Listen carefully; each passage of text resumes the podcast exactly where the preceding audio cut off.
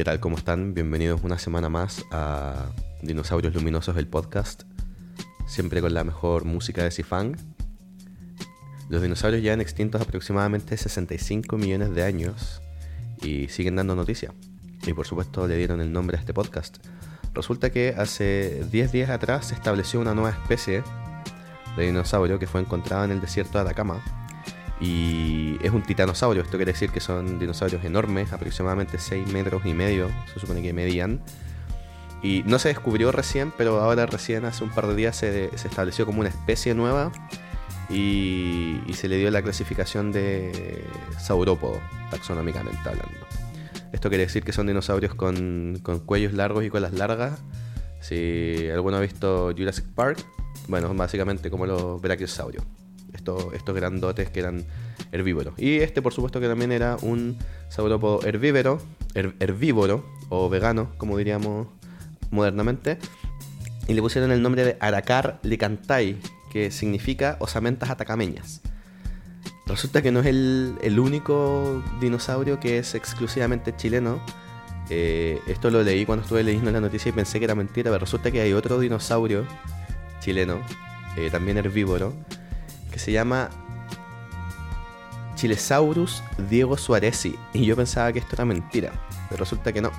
Resulta que este dinosaurio fue encontrado por un niño de 7 años llamado Diego Suárez, que era el hijo de, uno, de un matrimonio que estaba haciendo una investigación en Aysén. Y el nombre se le puso en el 2015. los restos fueron encontrados en el 2004 y el 2015 se le dio el nombre a esta especie de Chilesaurus Diego Suárez. Así que medio extraño el nombre, pero fue por supuesto en honor a este niño que debe, haber estado muy feliz de haber encontrado un dinosaurio. Yo no puedo encontrar ni mis llaves cuando salgo de la casa, así que por supuesto que increíble Diego Suárez, que ahora debe tener, eh, bueno, hartos años más que siete. Bueno, vamos a comenzar el capítulo de hoy. El capítulo de hoy se llama raza. Vamos a hablar de un concepto bien complejo que es la raza y lo vamos a abordar un poquito desde el concepto social de lo que significa la raza y lo vamos a abordar un poquito desde el concepto eh, biológico. También íbamos a, ver las implicancias que tiene esto, no solamente en el humano, sino también en las especies. Pero vamos a enfocarlo, por supuesto, a, lo que esto significa para, nosotros los humanos. Así que empecemos con el tema. Bueno, el concepto raza eh, se usa mucho, la verdad, en el día a día si yo les preguntase a ustedes qué se les viene a la cabeza cuando hablo de raza, es súper probable que se les vengan dos ideas a la cabeza. El concepto de las razas humanas, eh, asociado por supuesto al concepto del racismo. Por supuesto que van a tener que relacionarlo un poco con rasgos físicos. Probablemente el tipo, el color de piel también les hable un poco del concepto de raza en los humanos. Y de una forma más sencilla o menos eh, menos significativa socialmente, por supuesto que las razas de los perros, ¿verdad? Eh, cuando uno habla de diversas razas también se puede llevar al, ámbito de los animales. Y resulta que es súper cierto. En el capítulo anterior, por ejemplo, les hablé de los símbolos, hablamos de los símbolos del nazismo y cómo estos símbolos venían a reflejar eh, pensamientos o ideologías que eran bastante dañinas o peligrosas. Y entre aquellas eh, referencias mencioné a un autor francés que se llama Joseph Arthur de Gobineau, que fue este tipo que escribió el ensayo llamado Ensayo sobre la desigualdad de las razas humanas.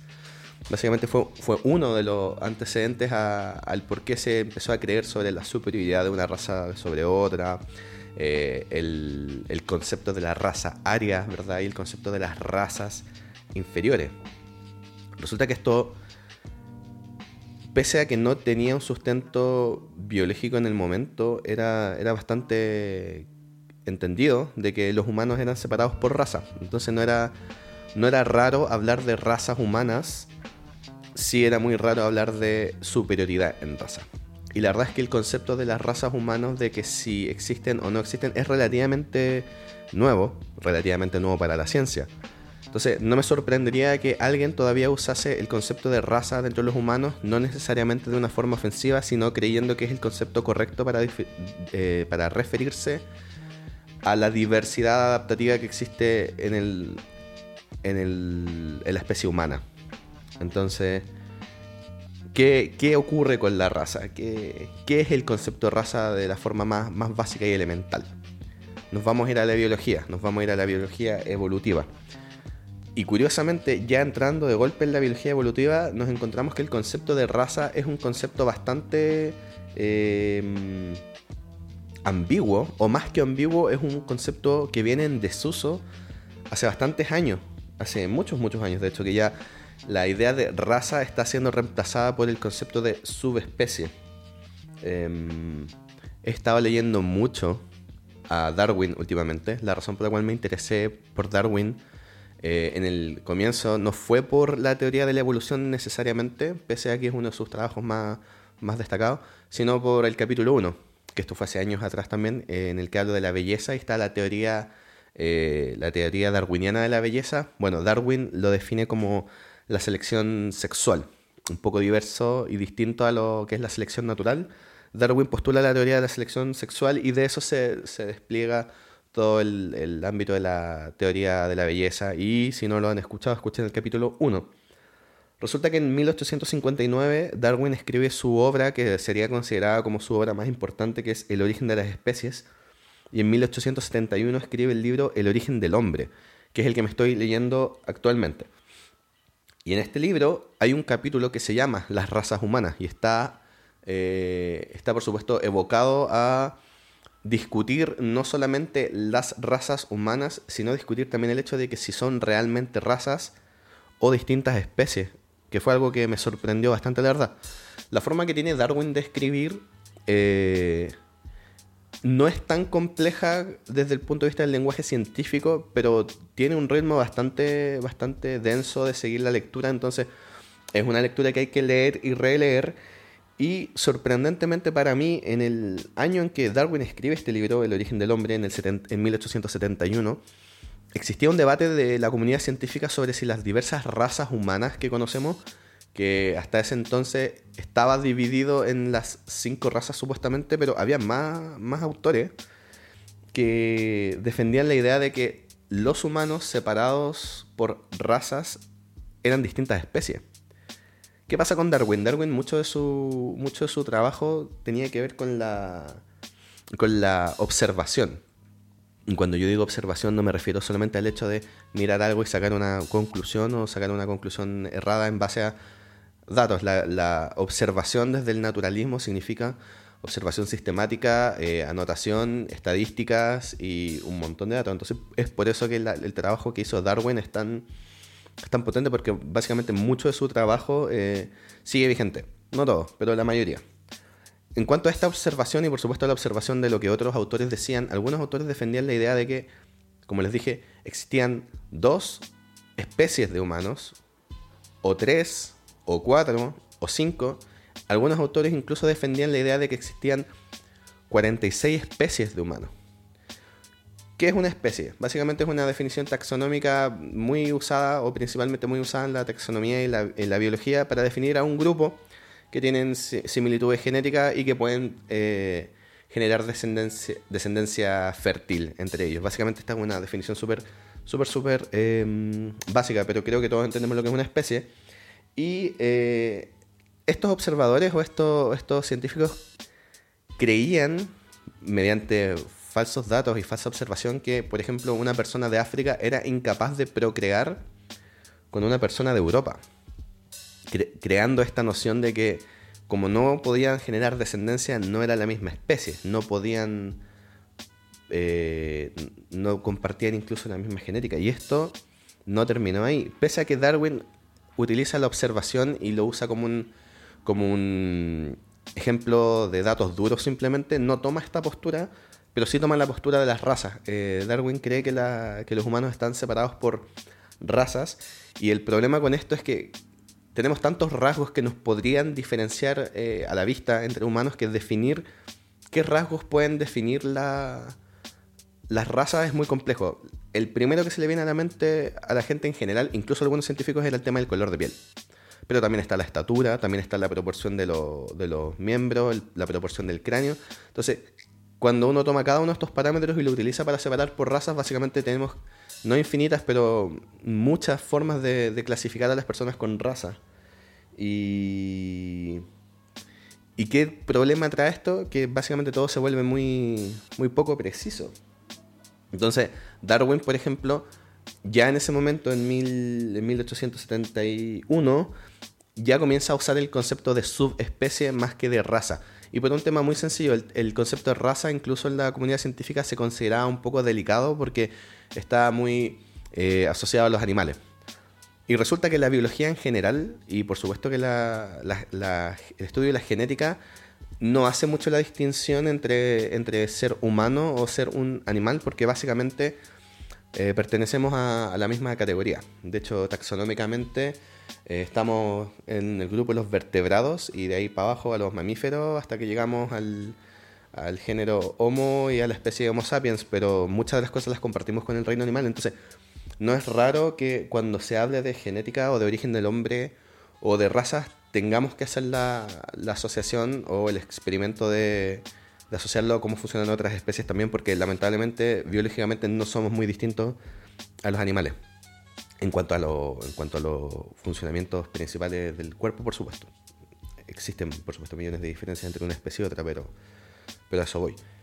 Entonces, eh, Darwin creía que existían estas razas y ¿qué pasa con esto? ¿Qué pasa, ¿Qué pasa cuando un científico cree que existen razas? Quiere decir que existen diferencias que son notorias y que son genéticas y que nos hacen radicalmente, o no radicalmente, pero muy distintos unos con otros, y esto trae una, una serie de consecuencias eh, sociales, la verdad.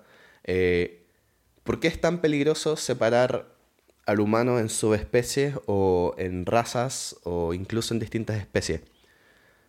Si solamente el humano pensase que somos distintas especies unos con otros y no hubiese ningún tipo de asociación o connotación al respecto, no sería tan problemático, ¿verdad? El problema es que el humano tiene un historial antropocentrista eh, muy egocéntrico en el cual considera que la especie, o consideró en ese momento que la especie de humano blanco europeo era superior a las demás. ¿Y qué ocurrió con esto? Bueno, ocurrieron un montón de atrocidades. Por supuesto que el esclavismo de África a América, eh, los cientos y miles y millones de personas que fueron traídas desde África en calidad de esclavos, porque la ciencia y la literatura de ese momento consideraba que eh, las personas de color negro o las personas africanas no tenían la misma categoría dentro de nuestra especie, entonces podían ser utilizadas como herramientas o como activos económicos. Y decirlo hoy en día suena súper fuerte, pero cuando la literatura científica no decía nada en contra de eso, la forma en la que la gente pensaba era muy compleja. Por supuesto que esto no justifica la idea de la esclavitud, esto es solamente una forma de entender cómo la gente realmente pensaba en ese tiempo, cosa que a nosotros ahora no, nos parece eh, desorbitantemente extraño. ¿Qué otras cosas ocurrieron en ese, en ese contexto?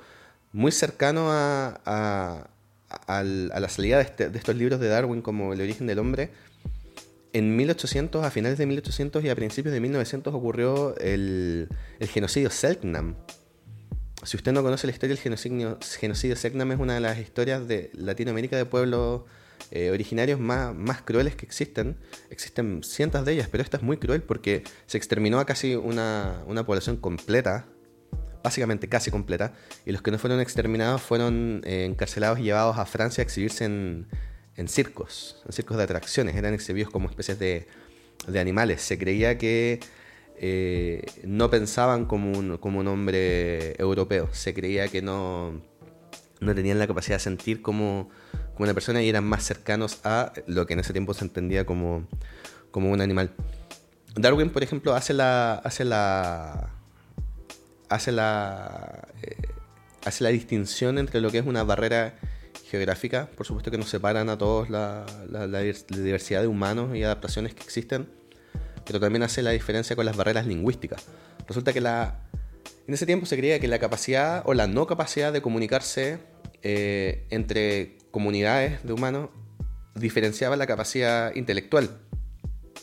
Hoy en día está más que estudiado que pese a que algunos, eh, algunos idiomas o algunos dialectos o algunas lenguas se entienden de una forma más sencilla que otros, que otros idiomas complejos como los que vienen del latín, por ejemplo, no quiere decir que las capacidades intelectuales sean, sean inferiores. Sí se cree que la forma de hablar y la forma de, de concebir tu lenguaje aporta en las capacidades que tú finalmente como, comunidad, como, como comunidad puedes desarrollar. Es muy conocido el ejemplo de la cultura yagán en Chile que tenía un idioma que hasta la fecha de hoy es casi imposible traducirlo en el 100% porque los conceptos son muy complejos. La cultura yagán tiene el, tiene el récord Guinness de la palabra más concisa. Mucha gente va a conocer este ejemplo que es la palabra mami la pina tapay, que básicamente tiene un significado que es un párrafo completo, que es dos personas, una, una y la otra mirándose mutuamente, ambos saben que ambos quieren iniciar una situación, pero ninguno de los dos se atreve a comenzarla.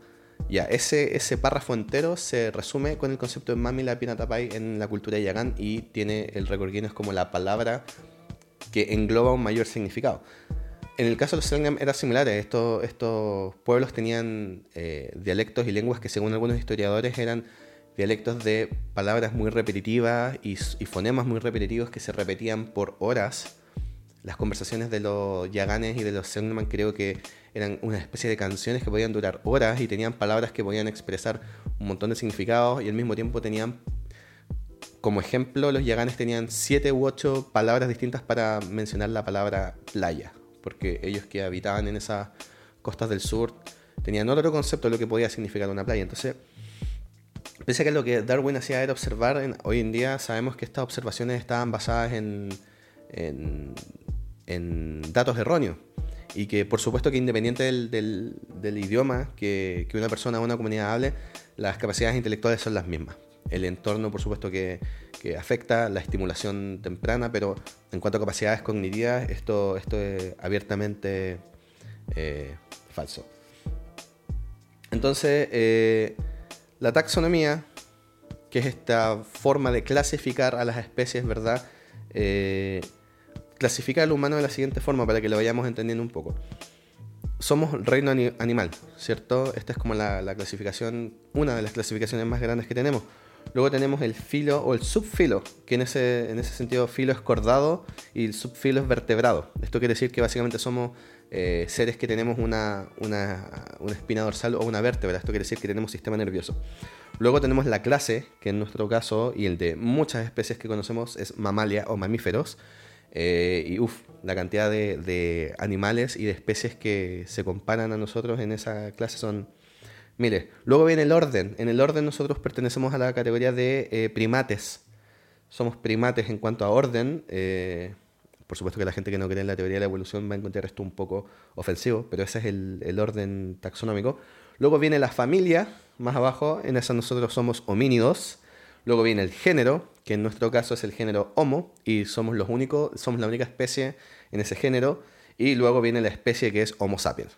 O sea, básicamente el hombre o el humano, su especie es Homo sapiens. Y Darwin y otros científicos en ese tiempo creían que nosotros teníamos una subespecie, que eran básicamente todas estas eh, razas.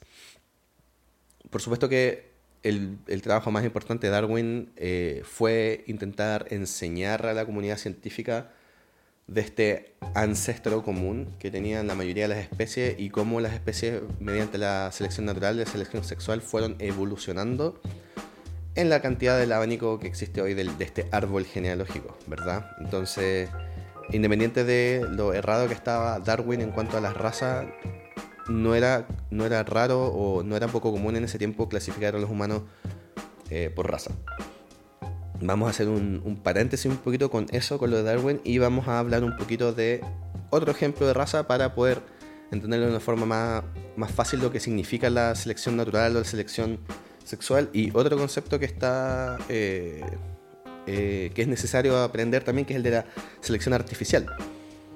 Resulta que la selección natural es básicamente todos los factores que afectan en el entorno a que una a que una especie o una comunidad de especies prospere. Esto tiene que ver con eh, biosferas, ecosistemas, eh, catástrofes naturales, son, son, un montón de factores lo que, los que influyen en la selección natural y cómo una especie se adapta, evoluciona y sobrevive o simplemente una, una especie se extingue porque no es capaz de adaptarse. Eso es la selección natural a grandes rasgos. Luego Darwin propone la idea de la selección sexual. Básicamente él creía, y esto también a muchos grandes rasgos, que cualquier especie que mostrase rasgos que no, no, no tenían sentido para la selección natural, como por ejemplo la cola del, del pavo real, que es demasiado grande y poco funcional, lo que quiere decir que no lo hace apto para escapar de depredadores o para combatir con otro, con otra especie o para moverse y alimentarse, Darwin decía que esto debe ser selección sexual. En otras palabras, la cola del, del pavo real era tan atractiva para la, para la pava real que básicamente la reproducción sexual se volvía efectiva por esta belleza innata del, del pavo real. Esa es la selección sexual. Y luego viene la selección artificial, y esta selección artificial es obra del hombre. Y el ejemplo más claro y más latente y más actual que tenemos hasta el día de hoy es el ejemplo del perro. Resulta que el perro no es una especie, el perro es una subespecie, una subespecie del lobo gris de hecho. El nombre científico del lobo es Canis lupus, que tiene mucho sentido, es un can y lupus lobo. Resulta que el nombre científico del perro es Canis lupus familiaris y es una subespecie. ¿Cómo sucedió esto? En algún momento se cree que el humano tuvo un acercamiento a un lobo por la siguiente razón. Algún lobo o alguna camada de lobos, o muchos lobos, esto, esto siempre ocurre durante cientos de años, entonces es muy difícil determinar si fue uno, si fueron cientos, o si fue uno y luego pasaron un, un par de años y luego otros, pero la forma en que ocurrió cronológicamente es que los lobos se acercaron a los humanos porque alguna mutación genética ocurrió en algunos de estos lobos que los hizo más dóciles o más confiados a acercarse a los humanos. ¿Por qué razón se acercaría un lobo a un humano? Bueno, porque los humanos ya en ese tiempo habían dominado un poco el concepto de la cacería, de la caza, eh, ya habían dominado un poco el tema de establecerse en terrenos eh, más elevados, por ende menos peligrosos, y habían eh, un poco dominado el arte de defenderse del, del clima, generando tiendas o rucas o casas sistemas de vivienda básicos, pero que ayudaban a sobrevivir. Entonces estos lobos se acercan a los humanos con este gen que los diferencia del lobo salvaje y son un poco más dóciles. ¿Qué ocurre esto? Simbiosis o mutuo beneficio de dos especies.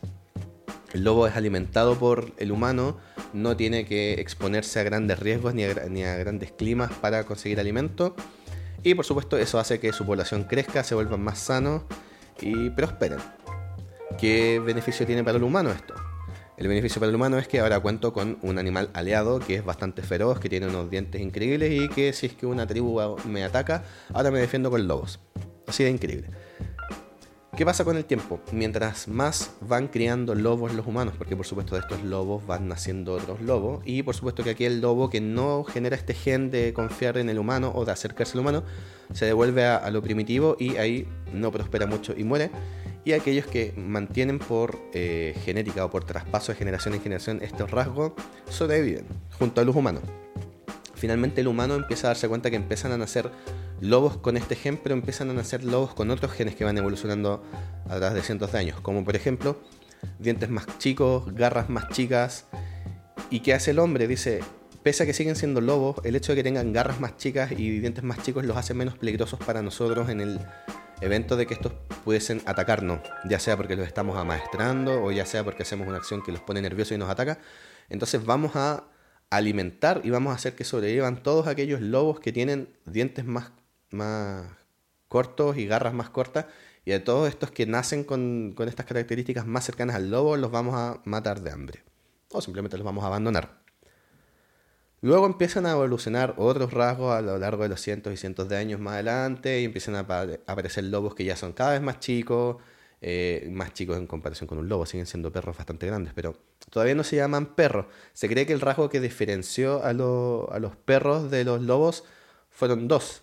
La habilidad de contraer las orejas en distintas direcciones, que es un rasgo más bien, eh, más bien propio de, de los animales de presa más que de los animales que cazan eh, por supuesto que los lobos contraen las orejas y todo, pero moverlas en distintas direcciones, eh, incluso bajar las orejas, fue un rasgo que diferenció finalmente a, a, los lobos de los perros y la habilidad de mover la cola para expresar distintas emociones. Básicamente en el momento que ocurren esa, esa, esos rasgos genéticos cambiantes es que podemos hablar de la subespecie de perro y no de lobo. Y eso es selección natural. El humano decidió qué rasgos de un animal sobreviven y sin querer terminaron creando una subespecie. Pero no es una nueva especie, es una especie. O sea, no es una nueva especie, es una subespecie. Y es el perro.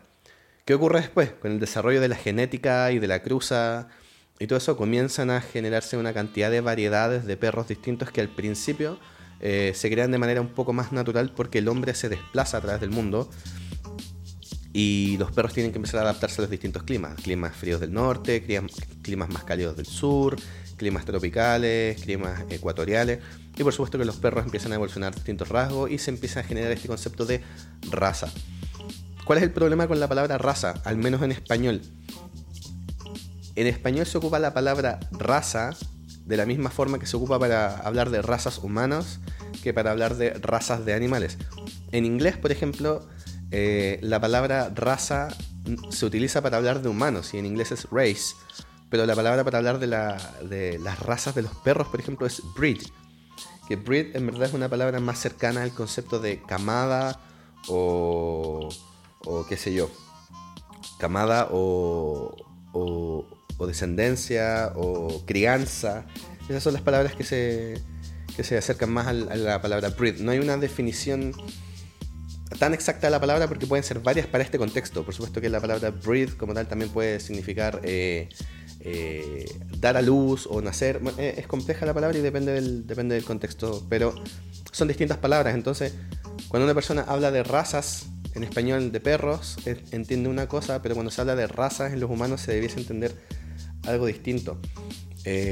los perros evolucionan em, en distintas razas por la modificación genética que existe de parte de los humanos y se ha llevado a tan extremo que ahora existen razas eh, genéticamente comprometidas o con problemas genéticos, como por ejemplo son los Pug y un montón de perros que son generados en laboratorios y que hacen que eh, sean más pequeños y con caras muy raras. Y esto se hace solamente por el tema del comercio, el comercio de los perros. Entonces es bastante complejo.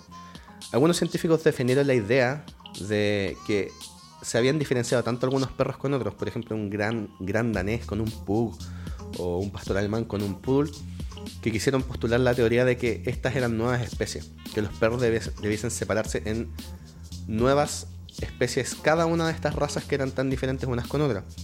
Y resulta que se hizo el estudio genético y llegaron a la conclusión de que pese a todas las diferencias físicas externas que existían en los perros en cuanto a tamaños, proporciones, colas, eh, hocicos y todo eso, la información genética de los perros era demasiado similar y demasiado exacta entre unas y otras como para poder considerarlas eh, especies distintas. Y más importante todavía, la habilidad que tenían ellos de seguir cruzándose entre ellos y generar nuevas eh, descendencias fértiles. Tanto es así que incluso para defender la teoría de que los perros son subespecies y no especies, el perro con el lobo pueden procrear y pueden crear descendencia fértil también. Perro lobo o lobo perro. Entonces, ¿qué pasa con esto con los perros? Esto viene un poco a ejemplificar cómo ocurre el tema de la selección natural en el caso de los lobos que sobreviven, ¿no? Luego la selección artificial en el caso de los humanos y selección sexual no tanto en este caso, pero sí, por supuesto, la, crianza genética y la genética de laboratorio que ha hecho que los perros se diferencien tanto unos con otros, nos da así un antecedente. El hecho de que dos criaturas se vean de fuera muy distintas, eso no quiere decir que la genética de ellas no sea aproximadamente la misma. Entonces vamos a volver un poco a los humanos. Vamos a volver un poco a, la historia de cuando los humanos se, se, crearon o cuando los humanos vieron la luz, ¿verdad? Bueno, eh, la teoría de la evolución dice que los humanos evolucionamos de, un primate, ¿cierto? Eh, y nos convertimos en un homínido eh, bípedo, básicamente dejamos de caminar en cuatro patas y, empezamos a caminar en dos. Luego empezamos a eh, evolucionar una serie de rasgos que nos empezaron a alejar cada vez más de, de, de los primates y nos empezaron a acercar cada vez más al concepto del hombre moderno. La habilidad, de, la habilidad de usar las manos, de usar los pulgares, de construir herramientas, eh, de generar lenguaje más o menos un, poco primitivo. Se sabe hoy en día que los animales también tienen lenguaje, entonces ese, ese concepto está un poquito obsoleto. Pero finalmente nos terminamos convirtiendo en el humano actual en las llanuras de África ¿Qué ocurre en África? África es uno de los lugares más calientes del mundo, o más cálidos, mejor dicho, eh, y donde la radiación solar es una de las más fuertes que hay. ¿Qué ¿Qué ocurre? Los humanos tienen que adaptarse, al igual que los animales tienen que adaptarse a su ambiente, y el humano comenzó a generar más melamina. ¿Qué es la melamina? Es un pigmento básicamente eh, formado en base a aminoácidos que está presente en, nuestra piel. El pigmento, el pigmento de la melamina se hace más potente en la piel. ¿Para qué? Para proteger a la piel y a los órganos de la radiación del sol, o más exclusivamente hablando de la radiación UV. Resulta que la radiación UV en exceso, en este tiempo no existían los bloqueadores solares, puede generar problemas a la, piel y a los órganos tan básicos como quemarte y más severos como por ejemplo eh, el cáncer. El cáncer de piel y un montón de cánceres más que pueden ser asociados a la exposición aumentada y, durante el tiempo de eh, radiación UV. Entonces estas personas en África empiezan a desarrollar la capacidad de generar cada vez más y más melamina en el pigmento de la piel hasta convertirse en personas de colores más oscuros. Por supuesto, las personas que no son capaces de evolucionar esta capacidad en África se mueren de cáncer a la piel o se mueren quemados. Pero resulta que esta, esta adaptabilidad, o adaptación más bien dicho, al entorno hace que las personas en África tengan este color de piel. Es simplemente una adaptación eh, natural de la piel al entorno. Posterior a esto, se sabe que el humano eh, eh, migró de África en cierta parte y se estableció en todas partes del mundo. ¿Cómo lo hizo? Bueno, se entiende que en este tiempo en que se crea el humano, eh, los continentes no estaban separados de la forma que estaban ahora y creo que el desplazamiento era eh, un poco más fácil. También se entiende que en algunas épocas glaciares en que los océanos se congelaron, el humano fue capaz de desplazarse a otros continentes, por supuesto que de África a Europa no es tan complicado, pero imagínate de África a, a América. Bueno, en ese tiempo no existía América como tal, era distinta la distribución de continentes. Pero igual, en resumen, básicamente el, humano tuvo que caminar durante miles de años, muchos kilómetros y se esparció por todo el mundo. ¿Qué pasa cuando un hombre que tiene la piel eh, oscura porque tiene exceso de melamina para protegerse de los rayos UV llega a Europa? donde hace frío, donde estamos más cerca del Polo Norte y donde se genera el problema de que escasea la radiación solar en comparación con África, entonces necesitamos eh, hacer algo contrario al respecto.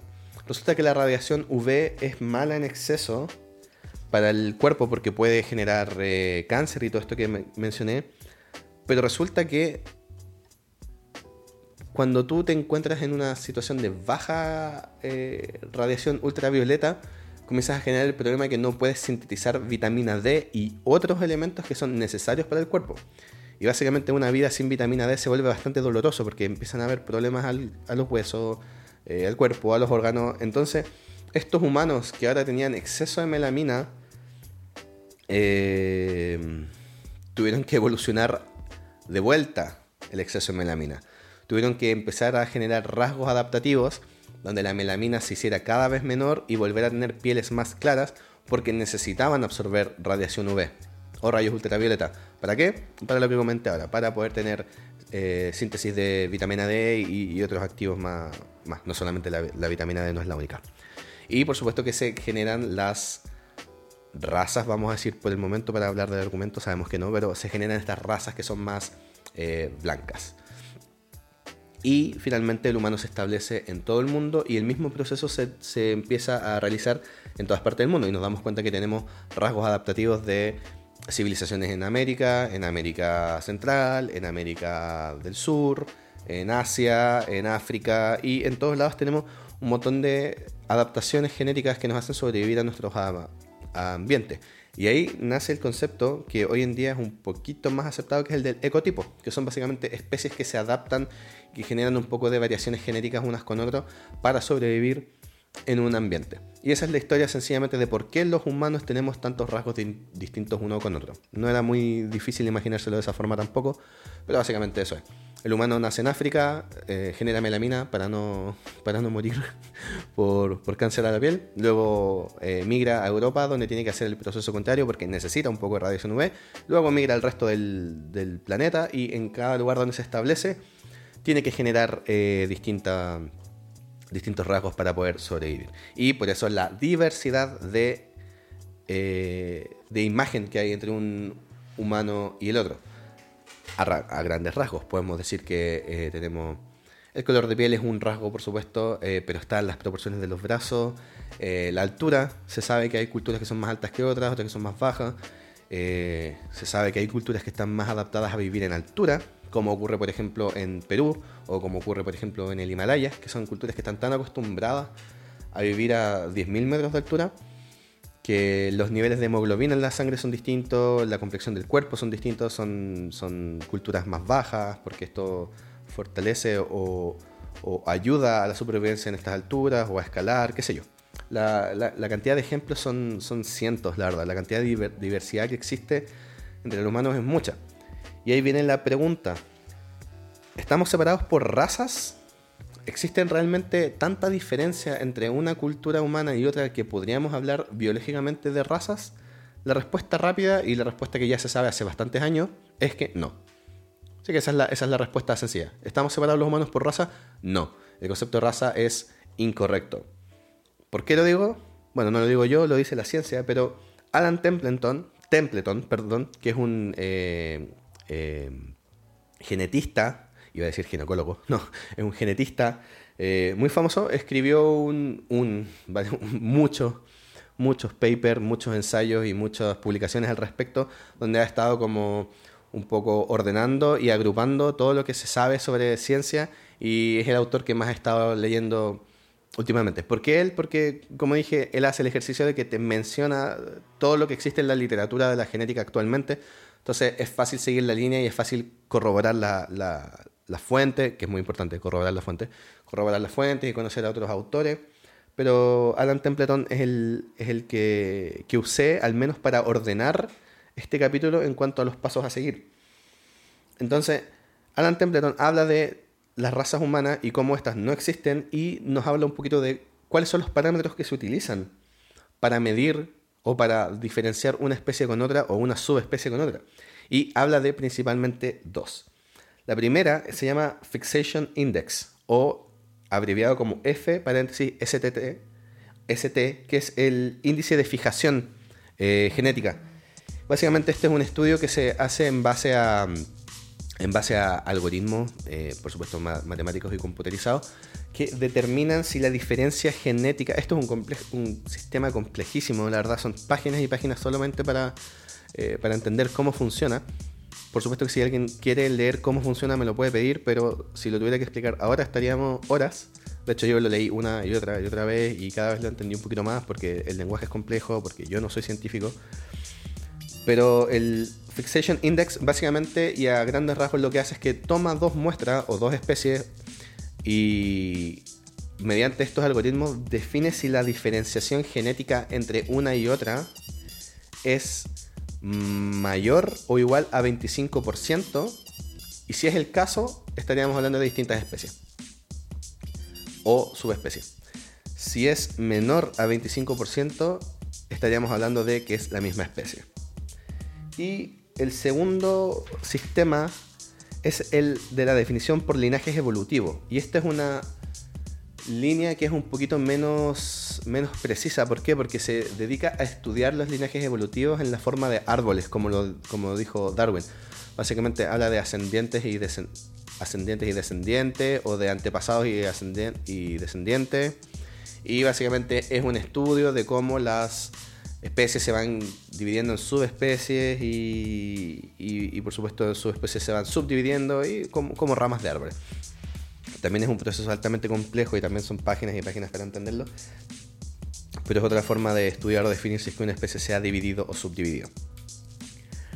Resulta que un científico llamado Rosenberg en el 2002 hizo un estudio genético basado en el FST o el AMOVA, que es la variabilidad eh, molecular, el índice de variabilidad molecular, y llegó a la conclusión de que en cuanto a este índice, la diferencia genética que existe entre todos los grupos que se estudiaron, que fueron 52 o 53, la única diferenciación genética que existía numérica entre una y otra era de un 4,3%. Se cree hoy en día que es incluso menor, pero en ese momento, en el 2002, la diferencia genética entre, por ejemplo, una persona afroamericana y una persona que vive eh, en Perú, o en India, o en China, no superaba nunca el 4,3%, bastante alejado del 25% que este estudio requería o este examen requería para poder ser considerado subespecie. Este paper o esta publicación de Rose Rosenberg fue la publicación más citada de la revista o de la publicación Science en el 2002 y se ha convertido en, por supuesto, una de las investigaciones más, más importantes de genética, sobre todo enfocado al humano. Entonces, en cuanto a eso, no. Luego se hizo el mismo estudio en cuanto a la línea de descendiente y pese a que es muy poco precisa, se definió que no tampoco. Para hacer un poco más válido estos experimentos, otros científicos tomaron la misma lógica de este experimento eh, en el 2011 y lo hicieron con chimpancés. Se cree que los humanos compartimos mucha de la genética con los chimpancés actuales. Esta pregunta de que si venimos del mono, ¿por qué no existen? Eh, ¿Por qué ahora existen monos? La verdad es que la cantidad de primates que existen son cientos y, decidir que simplemente porque venimos de un mono no deberían haber más monos es un poco absurdo. Pero se sabe que con los chimpancés somos, son los primates con los que compartimos mucha eh, similitud genética y se hizo el mismo estudio, de la misma forma. Y se creía en ese entonces que existían cinco subespecies de chimpancé. Eh, dos de ellas estaban en África. Resulta que bajo este mismo estudio se pudo comprobar que no eran cinco subespecies, sino que eran tres. Las de África era la misma especie con un par de diferenciaciones una con otra, pero simplemente la diferencia genética no era suficiente para, para considerar la subespecie. Y luego, por el examen o por la investigación del linaje evolutivo, se, se, definió que eran tres también y no cinco. Es decir, estos, estos estudios eh, llegaron a la misma idea. Es más, estos mismos estudios llegaron a la misma idea de que las dos supuestas subespecies de África eran la misma, por dos métodos de, investigación distinta. Entonces, esto, eso es lo importante de la ciencia. Cuando un estudio da un positivo en un, en un factor, hay que tomarlo desde otro parámetro y volver a medirlo para ver si estos coinciden. Y solamente así se puede llegar a, cierta certeza. Entonces, estos estudios que se hizo en los humanos eh, requirió años de investigación y años de pruebas para que finalmente lleguemos a la gran conclusión de que en la cultura, o perdón, en la especie humana no existen razas sí existe mucha diferenciación y mucha diversidad y eso debiese ser eh, celebrado. No debiese, a mi parecer, a mi opinión, no debiese hacerse la idea de que somos todos iguales o de que no tenemos habilidades distintas, porque no es verdad. La, la adaptación eh, al espacio o al ecosistema en el que estamos viviendo, por supuesto que nos otorga habilidades distintas. Hay tribus en África que son capaces de orientarse de una forma en que los occidentales no podemos ni siquiera entenderlo. Hace poco estaba leyendo un artículo sobre eso, de cómo algunas tribus de África que basan su cultura en la caza son capaces de orientarse en bosques sin referencia del sol, sin referencia de, eh, de las latitudes o de los puntos cardinales, de una forma muy similar a, lo, a cómo lo hacen algunos animales. Pueden percibir ondas, pueden percibir, eh, bueno, un montón de cosas que, que, no pueden. ¿Qué quiere decir esto? Que son más, más eh, superiores eh, intelectualmente. No, simplemente tienen distintas cualidades. Así como los occidentales tenemos otras cualidades también. Como por ejemplo ser súper racista. no, la verdad es que tenemos otras cualidades, tenemos otra, hemos, hemos elaborado el, el, la creación de las ciencias, por ejemplo. Mm, Oriente también la verdad es que tiene, tiene mucho de, eh, tiene mucho de qué decir al respecto porque las ciencias matemáticas, por ejemplo, vienen más de Oriente que de Occidente, pero, pero bueno. Quería hablar de esto porque últimamente se ha usado mucho la palabra del racismo. Ha sido un problema que existe hace cientos, si no más de cientos de años y hoy en día en el 2021 sigue estando súper vigente. Lamentablemente. Lamentablemente el tema del racismo sigue súper vigente. Y el problema más terrible de todo es que datos como este que son tan fáciles de acceder, para alguna gente pareciesen menos obvios. Y alguna gente efectivamente considera todavía, curiosamente, todavía considera que algunas razas, de nuevo, estoy usando la palabra raza por el, por el argumento, eh, son inferiores a las otras. Y la verdad es que eso es preocupante y la verdad es que eso es algo que necesitamos erradicar. Necesitamos aprender de las otras adaptaciones o variaciones que tienen eh, los humanos y debemos entender que, que todos tenemos las mismas capacidades y tenemos que entender también que el hecho que seamos una especie no nos da la potestad para abusar de otras especies. Porque el humano tiene una tendencia, el hombre occidental sobre todo tiene una tendencia a abusar de otras especies también. Y eso ya es un, un tema para, para, otro capítulo. Pero necesitamos, Darwin en una parte de su libro que necesitamos votar este egocentrismo y antropocentrismo de que todo gira alrededor del hombre y entender que somos simplemente parte de un ecosistema muy grande, que somos parte de una biodiversidad increíblemente abrumadora en cuanto a la cantidad de diversidad que existe, la cantidad de rasgos adaptativos y todo eso, y que mientras más aprendamos al respecto, más tolerancia vamos a tener no solamente entre humanos, sino también entre especies. Entonces, yo estoy intentando aprender cada vez más, no es fácil, sentarse a leer estas cosas no, no, no es fácil porque no es un lenguaje al que uno está acostumbrado necesariamente, pero quise hacer este capítulo porque mi misión en esto, o como lo veo yo, es intentar simplificar un poco algunas cosas después de leerlas mucho y poder hacer que todos aprendamos en conjunto. Así que como siempre, por favor, escríbanme, eh, díganme qué les pareció el capítulo, díganme qué cosas se me, me faltaron añadir, díganme por favor en qué cosas están de acuerdo o qué cosas no están de acuerdo. Generemos diálogo, generemos discusión, eh, siempre desde el punto de vista de respetar los puntos de vista, valga la redundancia. Y nada, nos vemos la próxima semana en un nuevo capítulo de Dinosaurios Luminosas, con la música de Sifan y con los nuevos dinosaurios que tiene Chile ahora, los, gigantosaurios o como se llaman. Un abrazo muy grande.